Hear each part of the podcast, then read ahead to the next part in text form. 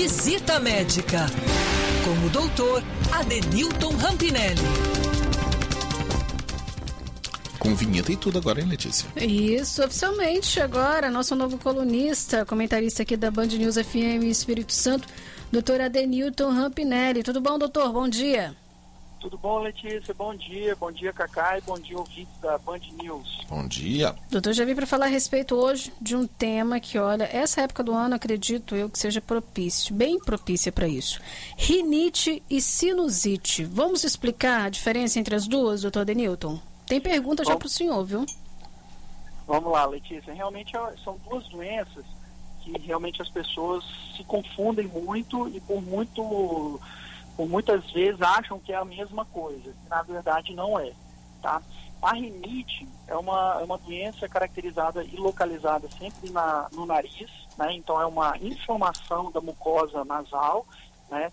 e na maioria das vezes é causado por um processo alérgico ou por um processo infeccioso viral. Então aquelas gripes, né? antes do coronavírus a gente tinha aquelas gripes comuns, os resfriados, então realmente causava aquela congestão causa congestão nasal, uma coriza, aquela aguinha clara que escorre, isso daí é um processo de rinite.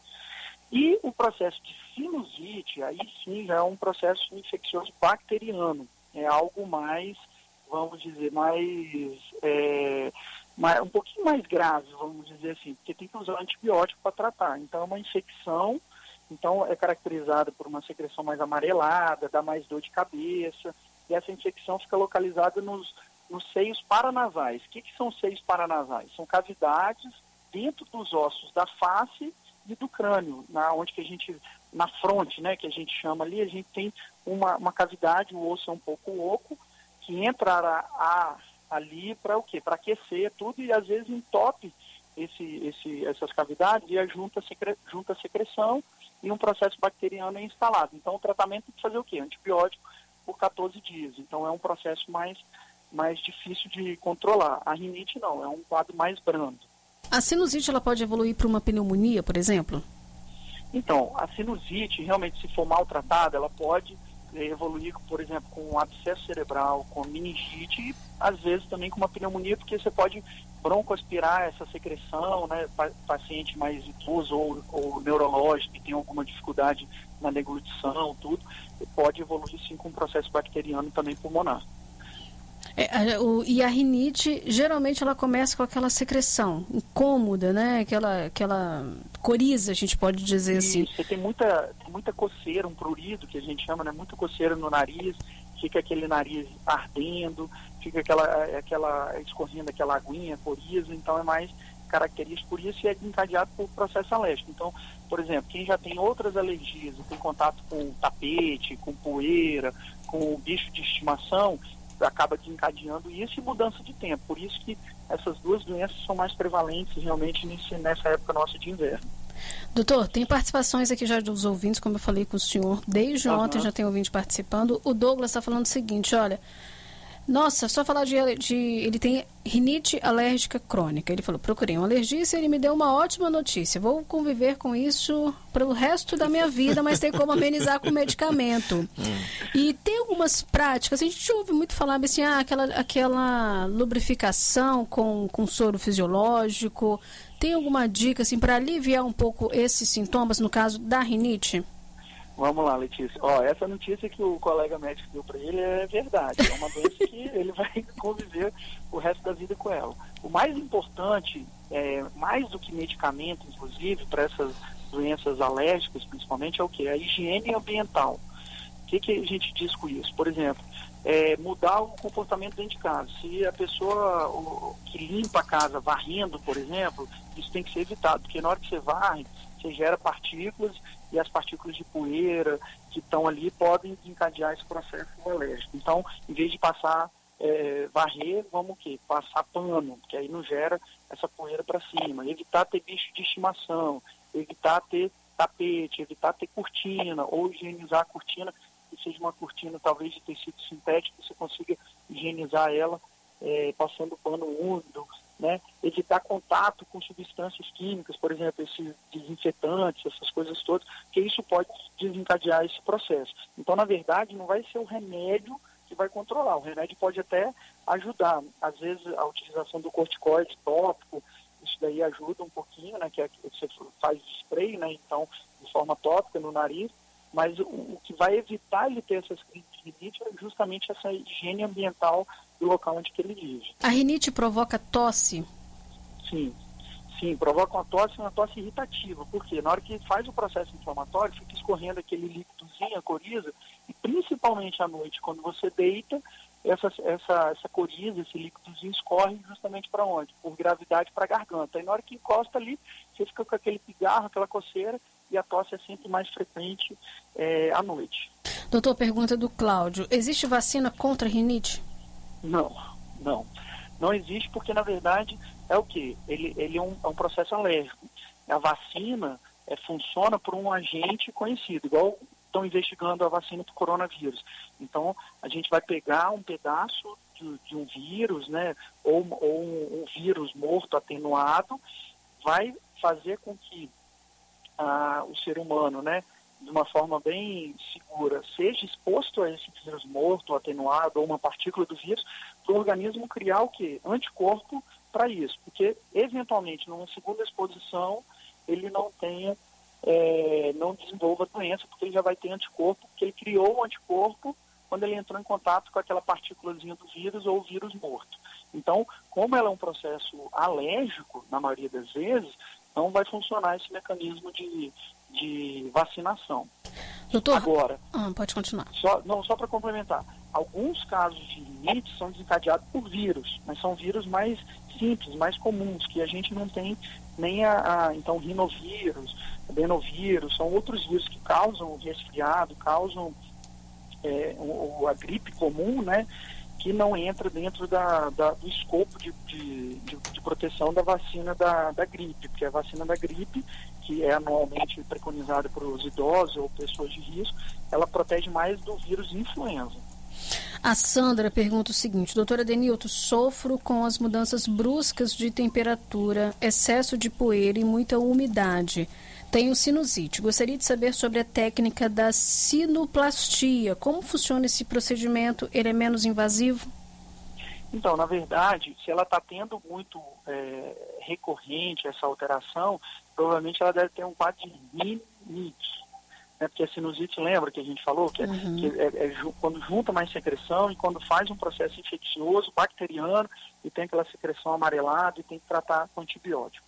A, a como é que foi que ela, ela perguntou sobre a cirurgia? O, o procedimento que ela falou, técnica da sinoplastia. Então, da sinoplastia. O que acontece? Algumas pessoas podem ter um canal, esses canais que eu falei lá, que são as cavidades ósseas, nos ossos da face, né, na fronte, eles têm comunicações. E essas comunicações, às vezes, têm uma obstrução e, e propicia o que? Dificulta a saída da secreção dentro dessas cavidades consequentemente, se não sai a secreção, acumula, cresce mais bactéria e faz o processo de sinusite.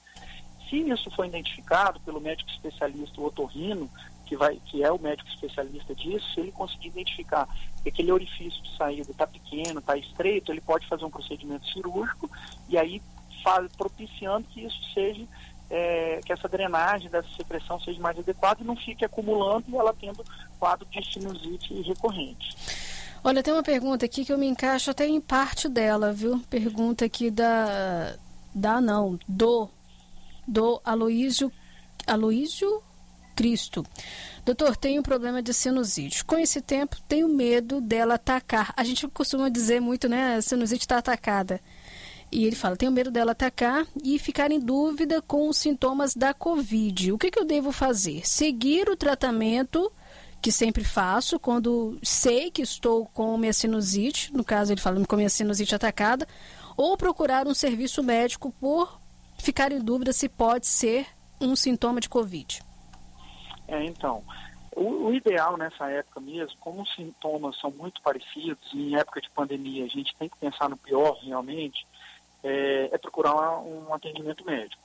Que aí o médico vai conseguir avaliar de forma mais adequada se realmente isso é um quadro de sinusite, uma rinite que evoluiu e com a pior gerou até um quadro de sinusite, ou se pode ser sintomas de, de coronavírus.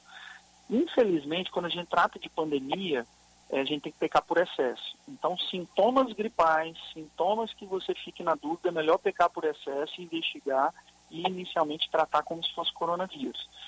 E aí você coleta o exame, a gente está conseguindo ter os exames, né, o SWAB PCR, que é a investigação do, do vírus, do coronavírus.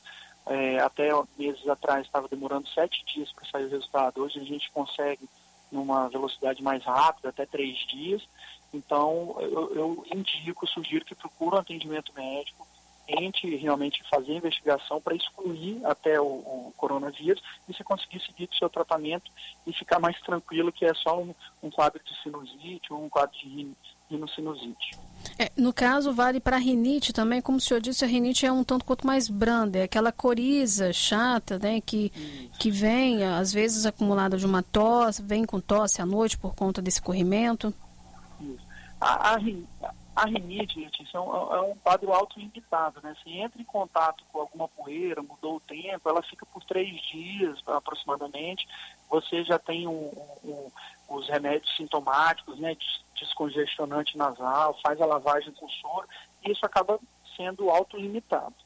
Se realmente isso persistir, é uma coisa que tem que chamar atenção. E lembrar o seguinte, rinite, na maioria das vezes, os sintomas ficam sempre localizados ali no nariz a gente é muito raro você ver alguém falando, ah, tenho dor no corpo, tive febre. Se começar a aparecer alguma coisa dessa diferente, é sinal que tem alguma coisa a mais. Então, se a prostração ficar grande, se com muita mialgia, dor no corpo, né, e febre, opa, tem alguma coisa errada. Provavelmente não é só a rinite. Só a rinite, né? Rinite, quem tem rinite já sabe, é aquela coisa, né? Dá coriza, coriza que desce na garganta, provoca aquela tosse e não passa disso. E com aqueles fatores que o senhor falou, poeira, produto de limpeza, animal de estimação, tudo que provoca alergia. A Lu Amaral está perguntando, a rinite causa, causa mau cheiro nas vias nasais? Então, a rinite não, mas a rinite pode levar ao quê? A uma sinusite porque ela obstrui, né, faz uma congestão nasal, consequentemente também faz essa congestão de toda a mucosa ali da, da, dos seios paranasais também, junta a secreção e essa secreção fica com odor fétido, você pode ter uma halitose também, um hálito ruim, por causa dessa proliferação de bactéria, né, aquela secreção amarelada, então dá realmente um cheiro ruim.